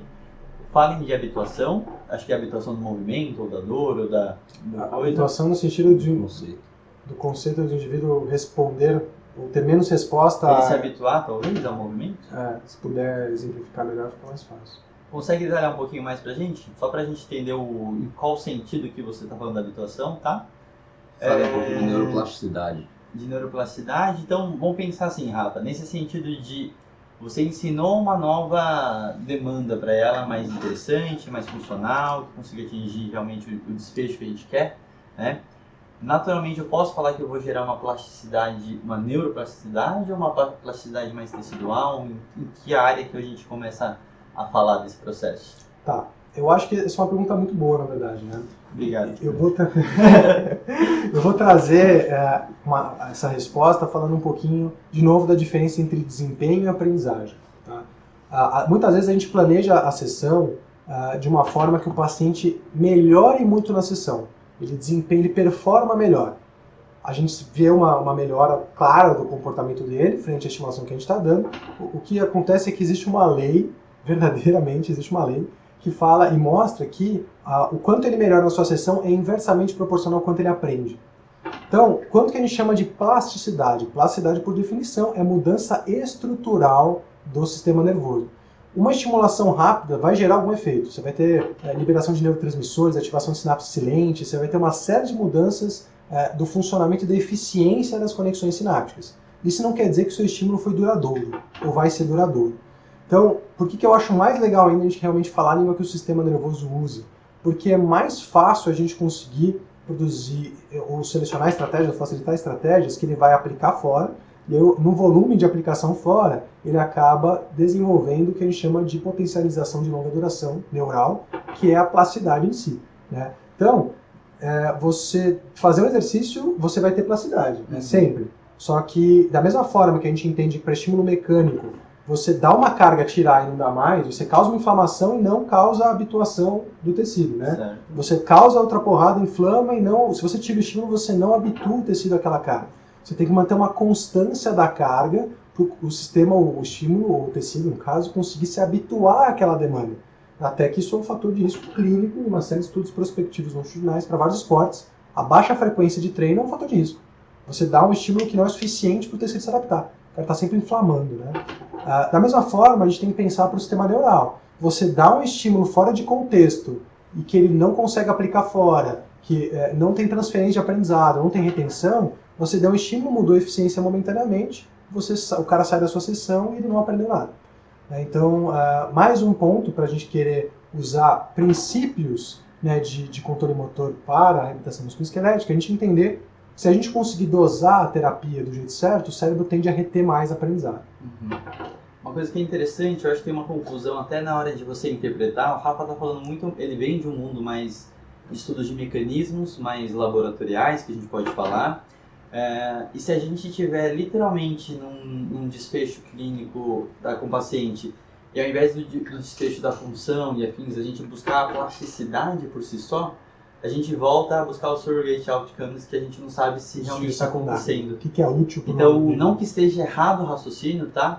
Mas a, a ideia é vocês pensarem que o paciente está no desfecho e você resolver o que ele realmente tá, tem de queixa e ele não está tá, tá evitando e não está conseguindo alcançar o objetivo dele, ele sempre vai vir à frente do, do mecanismo que causou aquela melhora, Uhum. certo? Então, Sim. talvez eu acho que é aí que tem, começa a gerar muito conflito, porque está cada um buscando o seu mecanismo ser correto, né? E naquela hora o paciente Não, seja acaba né? fica o de paciente lado. tem um- ele vem com um objetivo, com um. Exato. né? Eu acho que o que que é o legal? A gente pensar, por exemplo, onde as coisas começam a juntar com a, com a ciência clínica, né? Uhum. A, a gente sabe, por exemplo, que para indivíduos com ah, dor musculoesquelética crônica geral, ultimamente as evidências apontam que a, tratamentos ativos são mais eficazes, né? Porque aparentemente as, quando você testa as nossas técnicas específicas de estabilização segmentar ou outras técnicas contra exercícios gerais, vezes não tem muita diferença. Ambos melhoram igual. Uhum. Quando que começa a ter diferença? Quando a gente tem, por exemplo, pacientes com high fear, né? pacientes com fatores psicossociais aumentados. Então, o que, que eu acho legal? Quando a gente olha controle motor dessa forma, a gente entende que o Foucault às vezes pergunta para mim, né? Mas, pô, você vai ter esse raciocínio com todos os pacientes? Eu tenho que é meu viés de confirmação. Uhum. Mas naquela paciente especificamente com dor no ombro, qual que era o atrator dela? Por que, que ela estava fazendo o movimento dessa forma? É, com poucas exposições com segurança, eu fiz ela mudar a estratégia dela e a dor. Então, será que ela não tinha uma alta cinesiofobia para realizar aquele movimento? Quando você olha o controle motor com, dessa forma, o que acontece é que a gente acaba fazendo justamente o que as evidências para high fear parecem estar apontando, ainda não apontaram, mas parece estar apontando. Que é você tem que, na verdade, expor o cara né, para ganhar autoeficácia, ganhar automanejo, você tem que empoderar o paciente e fazer com que ele consiga entender que aquela movimentação não é ameaçadora, é ressignificar o movimento. Né? E aparentemente, quando a gente fala de demanda baixa, essa é uma forma, talvez, eficaz de ressignificar o movimento. Né? Então está indo ao encontro, quem sabe, das evidências clínicas sobre ciência moderna da dor. Então vamos pro último slide agora, Rafa, Tá. pra gente finalizar. Tá. A gente vai falar das perguntas do E depois a gente entra nas perguntas exclusivamente, tá, gente? Então, ó, o que, que eu acho que é interessante, isso é um ponto que não é novo, né? Esse trabalho até é, do Steven é, George foi é antigo, até essa proposta, que assim, por muito tempo a nossa área ficou discutindo num raciocínio cinesiopatológico quem vinha primeiro. Se as alterações de movimento causavam dor ou se a dor causava alteração de movimento. Hoje a gente sabe que a, a ciência moderna da dor e, e a- e as pesquisas, principalmente na parte de comportamento motor, mostram que a gente não consegue resumir nenhum dos dois a fatores isolados. Então a gente tem que entender que no caso daquela paciente com dor no ombro, por exemplo, ela tinha várias opções de fazer aquela tarefa, mas ela escolheu, ela não conscientemente, mas o sistema dela escolheu fazer daquela forma específica e ela tinha dor para fazer. Então, naquele caso, o atrator que fazia ela fazer daquela forma e ter dor pode ser talvez o mesmo. Né? É, medo de se movimentar, crenças erradas com relação à origem dos sintomas delas. Né? E o que, na verdade, o que a gente fez foi ah, entender que tanto a estratégia de movimento que saiu ali do sistema dela, quanto a dor, eram ambos respostas do cérebro para o mesmo problema. Não era um e outro, eram os dois juntos. Né? Os dois eram respostas. Em contrapartida, o outro caso, a gente eh, tem aquele paciente que tinha uma demanda muito, uma queixa muito contextual, uma demanda específica, onde de fato parecia lidar com aquela demanda de uma forma que expunha um pouco mais aqueles tecidos, né, onde ele tinha os sintomas, a uma sobrecarga. Isso está muito longe de eu falar que aquela mecânica causa dor. De novo, a gente tem vários exemplos anedóticos de pacientes que fazem a mesma coisa e não tem dor. Mas aquela mecânica naquele paciente, com as crenças dele, os fatores de estilo de vida dele, a relação de carga e capacidade dele, a adaptação tecidual dele. Então, aquele paciente, naquele caso, aquela estratégia de movimento deixava, naquela demanda, ele mais é, predisposto a sentir sintoma. Então, a, a gente acho que tem que parar de discutir o que causa o quê, né, e ficar tentando entender isso de forma linear, porque não é, é multidimensional, né, e a gente vai ter que olhar caso a caso para poder entender isso. Né. A gente hoje sabe, da mesma forma que a gente já aceitou que a dor é uma resposta do cérebro, a gente já aceitou também, a gente não, mas a literatura, que a- o que sai da estratégia de movimento é uma resposta do cérebro também. Tá?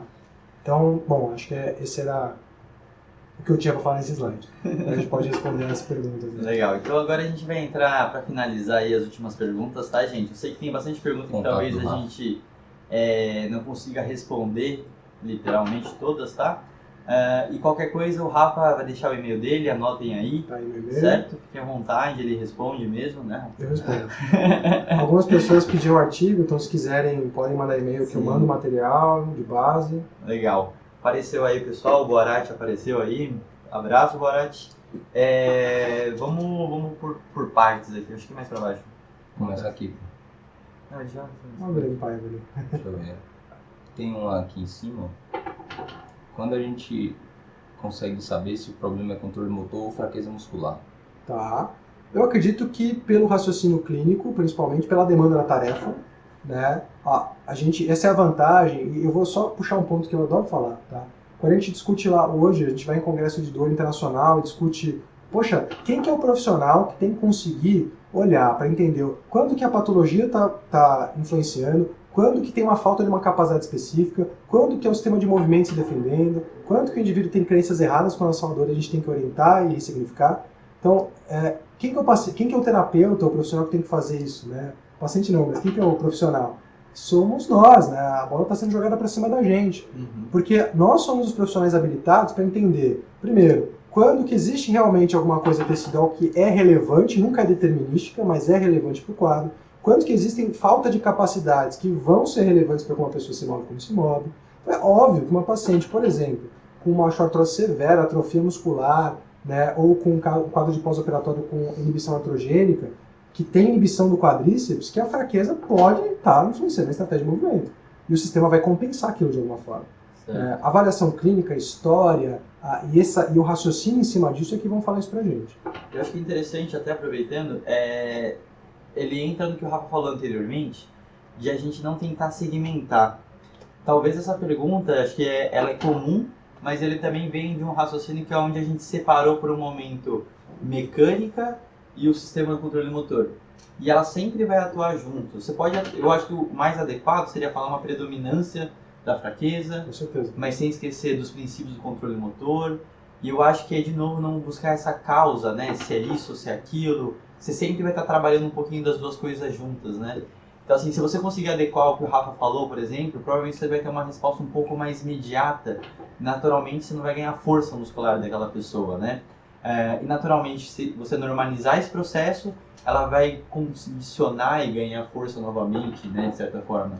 É, então, acho que tem que conceituar bem essa parte para a gente não dividir de novo. É. Senão a gente vai procurar outra divisão e aí vai ter outra. Não, Esse raciocínio de né? predomínio é legal, né? Isso a gente usa até em modelos baseados em mecanismos de De dor. dor. A gente nunca tem, talvez, um, e a gente não consegue clinicamente isolar um ou outro, a gente consegue entender predomínio. Uhum. né? E acho que tem que ser muito parecido isso. Pelo raciocínio a gente consegue chegar nessa resposta. Então, respondendo agora o nosso querido professor Guilherme Paiva. Olha que pergunta capciosa. Exatamente. Podemos então aprender o movimento, pelo, pelo menos parcialmente, sem necessariamente realizar o movimento? Isso vem de um curso de um cara que dá curso de imagética. Se eu falar não, a gente briga aqui. né? É, Mas brincadeiras. Boa pergunta. Ah, o que a gente sabe, acho que pro, pro Guilherme talvez eu vou, vou chover no molhado, mas é, acho que o legal é para todo mundo, né? A gente sabe que, de fato, quando você imagina o movimento, pelo menos uma perspectiva de primeira pessoa, a gente ativa as mesmas áreas cerebrais relacionadas à própria execução do movimento. É, é, da mesma forma que a observação externa de um movimento ativa neurônios espelho em áreas específicas do nosso sistema motor, a nível cortical e subcortical, a, a imaginação também o faz. Mas o que as evidências parecem demonstrar é que o aprendizado induzido pela imagética ou pela imaginação, vou chamar de imaginação porque imagética é uma técnica específica, né? mas pela mentalização do movimento, o aprendizado que é obtido é diferente do aprendizado físico. Todas as revisões e meta-análises que são feitas sobre o assunto mostram que sempre o físico vai ser superior ao imaginado. Mas quando você tem físico mais imaginado versus físico, o físico mais imaginado ele é superior. Porque quando você imagina se fazendo movimento, a gente chama isso de aprendizado sem erros. O cérebro aparentemente ele antecipa, ele só projeta o acerto e existe um aprendizado mais generalizado quando você faz né, mentalização de movimento. Atletas fazem isso com frequência, né, e a gente pode usar isso na terapia muitas vezes para dar volume cerebral sem, eh, às vezes, por qualquer motivo, porque o cara está no pós-operatório, está fadigado, ou porque, por exemplo, você vai colocar um atleta numa carga muito alta, que você não quer gastar bala ali, você tem poucas oportunidades de fazer aquela carga. Você pode usar a imaginação para aumentar a segurança dele e para fazer o cérebro já começar a trabalhar algumas coisas. Também pode ser um processo de início de exposição. Também, um Né? processo nisso de Então, se você exposição. pensar uma pessoa com hard fear, né, um medo muito grande daquele movimento e afins, é um jeito de você começar um trabalho mais suave, Exato. né, sem grandes demandas mecânicas, já que aquela levitação pode estar a longo prazo, persistente, por aí, né? Não, isso é um caminho bem promissor, né? Com Uhum. realidade virtual, enfim, acho que o Guilherme talvez fale isso muito melhor que a gente. A Renata Batista, ela pergunta, e quando toma medicação controlada, tem perda também? Porque às vezes tem alteração a nível de reflexos. Então, depende da medicação, né? A gente sabe que tem muitas medicações que são gabaérgicas, por exemplo, que vão modular ah, o nível de estabilidade da medula, isso pode alterar de fato o reflexo. Depende, depende da medicação. Relaxantes musculares diminuem tônus, a gente sabe que as medicações têm efeitos diferentes em diferentes partes do sistema. Mas às vezes são efeitos muito pequenos, assim, não o suficiente para o suficiente para produzir mudanças, não o suficiente para impedir que o sistema motor aprenda novas opções. Acho que esse é o ponto principal. O Felipe Mag Magda, ele perguntou enquanto então, quanto maior a exigência de carga do movimento, maior demanda. Precisa se limitar à variabilidade aplicando a melhora ao sujeito. É isso? A gente pode pensar dessa forma. É, existe uma relação que é uma curva em U invertida né, sobre a estratégia de movimento e quanto que o indivíduo aguenta de carga. Se você tiver pouca demanda, imagina que você quer botar o indivíduo para fazer um movimento com pouco peso ou quase sem peso. Vão sempre existir muitas opções para fazer aquele movimento e o sistema dele não vai estar aprendendo nada. no máximo você está expondo ele. Se a gente estiver pensando num paciente crônico que não faz aquilo, isso é bom. Se você estiver pensando num atleta, você não está ensinando nada para o sistema. Por outro lado, muita carga também é ruim, porque você tem pouquíssimas opções para cumprir aquela tarefa e é muito provável que ele persista naquelas opções que ele já faz, que é que você aparentemente quer mudar. Então você tem que achar uma carga ideal e o mais importante, ensinar o seu paciente a achar uma carga ideal onde ele tenha variabilidade. Então, onde ele erre, mas ele também acerte, vamos chamar assim, e que de uma forma que, numa carga que ele consiga perceber os dois e consiga, de certa forma, ainda manter uma estratégia um pouco melhor. Uhum. Esse é o ponto ótimo de aprendizado do sistema. Né? Nas duas extremidades, o sistema não aprende. O Heráclito perguntou como perceber se a estratégia adotada para o movimento pode produzir consequências teciduais. Olha, Heráclito, eu acho que, de novo, a gente vai cair na, na história clínica, né? Qualquer opção nova, ainda mais se você estiver falando com atletas ou Legal. pacientes extremamente debilitados, qualquer aumento de variabilidade de movimento repentino pode expor tecidos que não estão habituados àquela carga. Isso a gente pode relativizar muito, né? Pode ser uma carga de fazer movimento para uma, uma pessoa que está totalmente incapacitada, não usa um membro ou uma parte do corpo há muito tempo, ou pode ser um atleta que faz com uma carga muito alta requisitar novas articulações e estruturas, né? Aí a gente entra naquilo que o nosso amigo tinha perguntado sobre a relação de carga e capacidade. Uhum. Então, de fato, quando você estimula, você vai cair talvez é, em, em demandas maiores de carga sobre tecidos que não necessariamente vão estar adaptados para isso. Maravilha. Fazer uma, tem uma pergunta aqui do Fabrício Santos. Fabrício. Fabrícia Santos. No caso de mulher, os exercícios devem ser mais difíceis ou mais fáceis? Da mulher. Ah, no caso da mulher, da É. paciente. Então, no caso da paciente, é, eu acho que a diferença está no objetivo. O objetivo dela não é pegar o movimento que ela faz, do tipo, ah, ela faz movimento com elevação de ombro, inclinação de tronco, ela não faz rotação para cima da escápula. Não é sair disso para um outro preso em outra estratégia específica. É você só estimular o sistema de uma forma que ela busque novas estratégias. Não importa para onde ela vá. Acho que esse é o principal, porque a demanda é muito baixa. né? É uma demanda que não faz com que uma estratégia seja melhor do que a outra. Não sei se eu respondi a sua pergunta.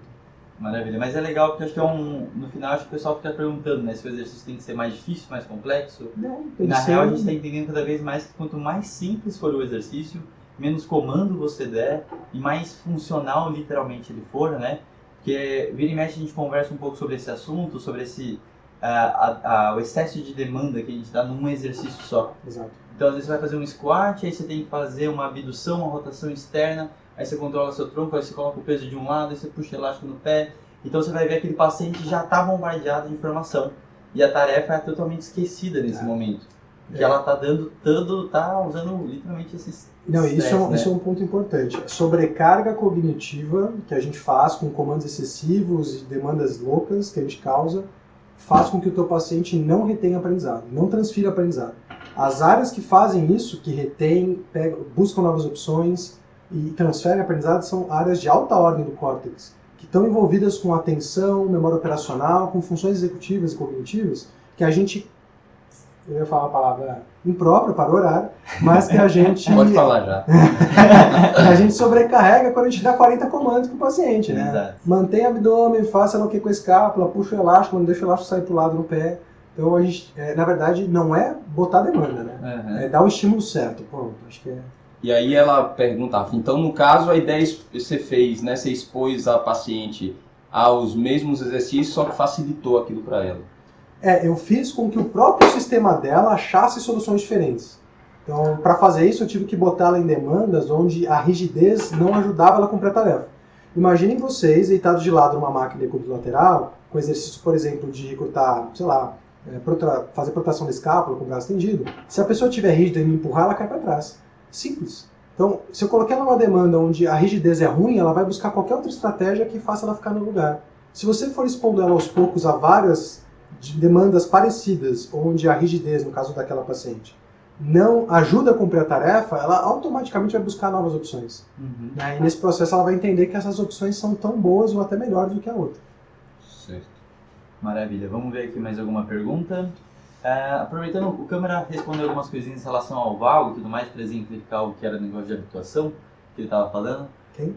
O, o câmera que falou da habituação. Ah, tá. Então, nessa parte, eu acho que é importante a gente falar que o valgo, a gente- talvez eles tenha, tenha passado por uma fase de hipervalorização, né? É, ele como fator de risco, a gente tem visto para pouquíssimas patologias. A gente vai falar isso bem mais no webinário com a Naira, ela vai contar bem essa história em relação à patelofemoral e afins, né? Então, hoje já, já entendemos que não era tudo que a gente sempre deu Achou de valor, era, né? Então, com, com esses princípios, eu acho que ele também vem por outra via, mostrando que não era a forma mais adequada que a gente trabalhava. Sim, de conversar Né? com o sistema também, né? Exatamente. A gente tinha uma conceitual muito mecânico isoladamente, né? Que não permitia unir esses conceitos e a forma que a gente estava instigando esse sistema estava fadigando ele mais do que ajudando. É, Mais algum? Tem uma do Francisco ali. Qual? Fala da capacidade. Francisco, Magda, Bruno. Peraí, no caso de multitarefas se aplicar tem a capacidade de multitarefas. Multitarefas. E ali. Fala Yali de França. Você consegue falar um pouco melhor essa. Só estruturar um pouco melhor essa pergunta? O que você quer dizer com multitarefas? Já responde. né? Arthur Gonçalves. A aplicação de glide do Mulligan, certo? Do Ah. movimento ativo, pode ser considerada uma forma de controle motor? Se a gente pensar nessas demandas que a gente falou do que o controle motor, é, fazer movimentos com um propósito, eu acredito que talvez o Mulligan trabalhe mais é, um jeito de expor o indivíduo a fazer um movimento com segurança. Né? A gente faz mais isso. É. A gente não está manipulando o ambiente ou manipulando a, o- a demanda da tarefa para que o próprio sistema de movimento da pessoa ache opções que são mais eficazes e se exponha sozinho. A gente está, na verdade, nós mesmos empurrando uma estratégia que o indivíduo faz e sente que, nossa, eu, tá, eu consigo fazer, eu estou tranquilo. É mais, eu acho que diminuir medo e significar movimento. Né? Talvez fosse mais por Eu acho que ele entra muito próximo do que a gente do que o Rafa falou do PNF, né? Ele é uma ferramenta, então ele é uma das ferramentas que a gente tem também para reexpor o paciente ao movimento que é doloroso, ao que ele tem medo, que ele está evitando fazer, né? Então ele entra como ferramenta, é diferente de falar que ele é sob controle motor, Uhum. tá? Então acho que é legal separar os conceitos que são aplicações diferentes. É, que mais? Quando saber que o problema é o controle motor e não fraqueza você já- muscular, esse já foi. Vocês já falaram sobre isso, né? Do Arismário perguntou quando saber que o problema é controle motor e não fraqueza muscular. Esse foi né? Vocês já responderam. Além do trabalho motor, exercício do paciente também. Rosiane falou. Rosiane Cavalcante. Além do trabalho motor e exercido do paciente, também se trabalha a conscientização do paciente sobre o exercício? Então, essa pode ser uma das estratégias que a gente usa. Ah, sendo bem sincero, eu, eu não sou muito a favor disso por motivos que não vão caber a gente falar aqui. né? Mas é uma estratégia, é uma ferramenta que está lá. É que dependendo da demanda da tarefa, você querer muita consciência pode ser contraproducente para ele manter a tarefa que você quer. Então, acho que tem que relativizar um pouco isso aí. Então, é, é, mas não deixa de ser uma estratégia. Tá? Por exemplo, o exemplo que eu dei da carga, você não precisa fazer o que o indivíduo tenha uma consciência perfeita sobre o que ele está fazendo, mas você precisa fazer ele entender, dicotomizar que, por exemplo, quando a barra faz aquilo com ele, jogar ele para frente, no exemplo que a gente deu aqui, tá? Jogar ele para frente e tal, isso causa uma sensação no corpo dele diferente de quando ele desce com a barra mais alinhada.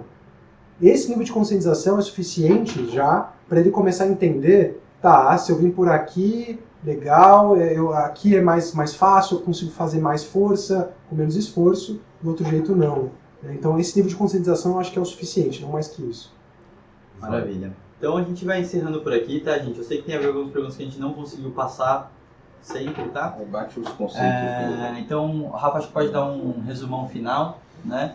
E, e é isso. Fique à vontade, Rafa. Muito obrigado.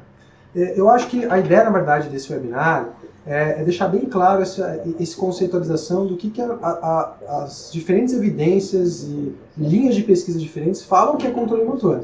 E, infelizmente, elas não falam que controle motor é o que nós, fisioterapeutas, chamamos de controle motor. Né? Então, a, a gente tem que pensar isso, assim, em vez de ser uma técnica, controle motor, na verdade, é entender a língua que o nosso sistema usa para interagir com o ambiente para fazer movimentos com propósito. Essa é a definição. E o exercício ou ferramenta, ou exercícios, ou enfim, práticas de controle motor vão ser chamadas de controle motor na medida que elas fizerem isso. Né? Que você facilitar o sistema a cumprir a tarefa ou mudar o padrão de movimento. Então, você fazer qualquer treino só porque ele é difícil, porque tem mil elásticos puxando, porque você deixa muita demanda no sistema, você está trabalhando qualquer coisa ali, você está dando estímulo. Isso não quer dizer que você vai mudar comportamento motor, né? não quer dizer que você vai produzir alguma mudança real no desfecho primário do paciente. Né? Então a gente talvez não possa chamar isso de controle motor. Eu acho que essa é a, talvez a mensagem que eu gostaria de deixar. Maravilha. Então, acho que legal, a gente tem um propósito muito grande aí nas próximas aulas, de falar, assim como o Rafa mostrou hoje, a questão mais conceitual e princípios, e como a gente aplica, uh, mais do que a gente ficar dando aula de técnicas, né? A gente sabe que cada um vai ter sua bagagem diferente, cada um sabe usar de uma, de uma maneira diferente, então fiquem à vontade a conseguir trazer esses princípios para sua rotina clínica, tá? Que é muito diferente de aprender uma técnica, de você pôr a mão aqui, ali, e torce ou faz sei lá o quê. Então, cuidado só um pouquinho com essa diferença, tá, galera? Então, só relembrando, a gente está nesse primeiro webinário, uma sequência de quatro aulas, onde agora a gente falou com o, Rafa, o Rafael Alight, depois a gente vai falar com a Caterine sobre fibromialgia e sensibilização central, depois a gente vai falar sobre, com o Bruno Saragioto e por último a gente vai fechar com a Naira Rabelo, falando de dor patelofemoral, tá? Uh, então é isso. Lembrando que o certificado ele fica pronto para vocês após a quarta aula, certo? Então fiquem acompanhem a gente nessa sequência de aulas para vocês conseguirem ter o certificado. E divulguem, divulguem para os amigos se vocês gostaram, não gostaram, deixem os, os comentários de vocês aí embaixo, tá? E fiquem à vontade para é, conversar com a gente aí sempre que possível, certo? Então agradeço a presença de todos, a gente teve mais ou menos 300 pessoas assistindo a gente direto aí. É, então é isso, boa noite para todo mundo, obrigadão por ter acompanhado até tarde. Descansem, que amanhã tem mais. E jogo, né? E assistam o jogo. E assistam o jogo, tá? Boa noite, galera. Valeu, Tchau, tchau. galera.